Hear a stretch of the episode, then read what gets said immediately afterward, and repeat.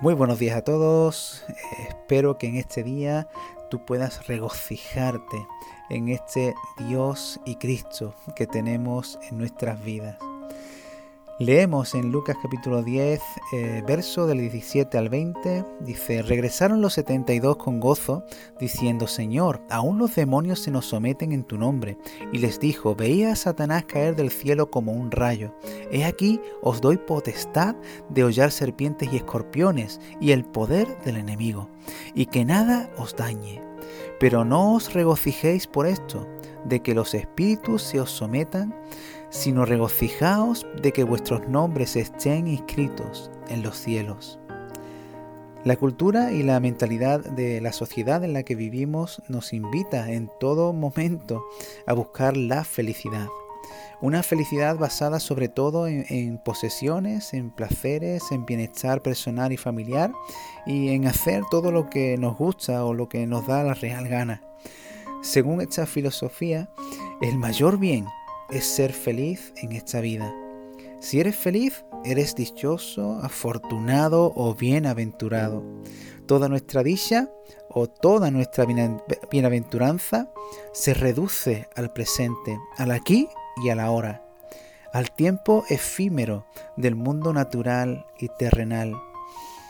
Lamentablemente, muchos eh, de nosotros, muchos de los creyentes también, nos vemos inmersos en esta mentalidad terrenal de regocijarnos en lo que hacemos, tenemos, experimentamos o vivimos en este tiempo presente, ya sea en el mundo o en el Señor.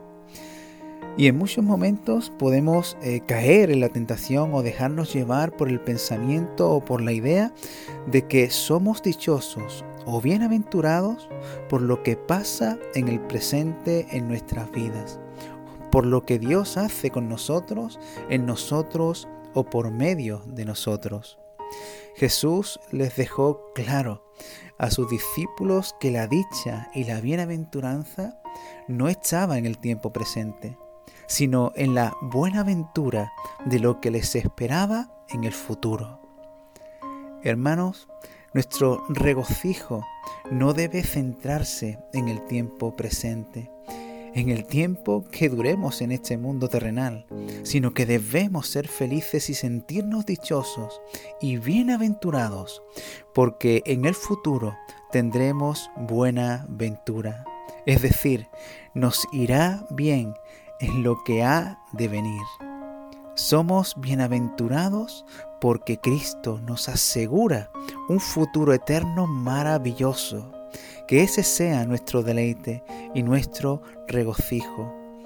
El, rey David entendió bien este, eh, esta bienaventuranza él entendió bien eh, esto que, estamos hablando y, escribió en el Salmo 32.1 eh, este verso que dice, Bienaventurado el hombre a quien Jehová no culpa de iniquidad y en cuyo espíritu no hay engaño.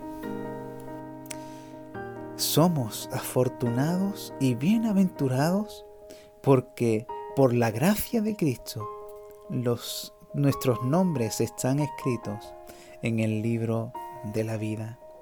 Así que regocíjate, no en tu presente, sino en tu futuro, en la bienaventurada esperanza que Dios te ha dado en Cristo de la vida eterna. Que Dios te bendiga en este, en este día.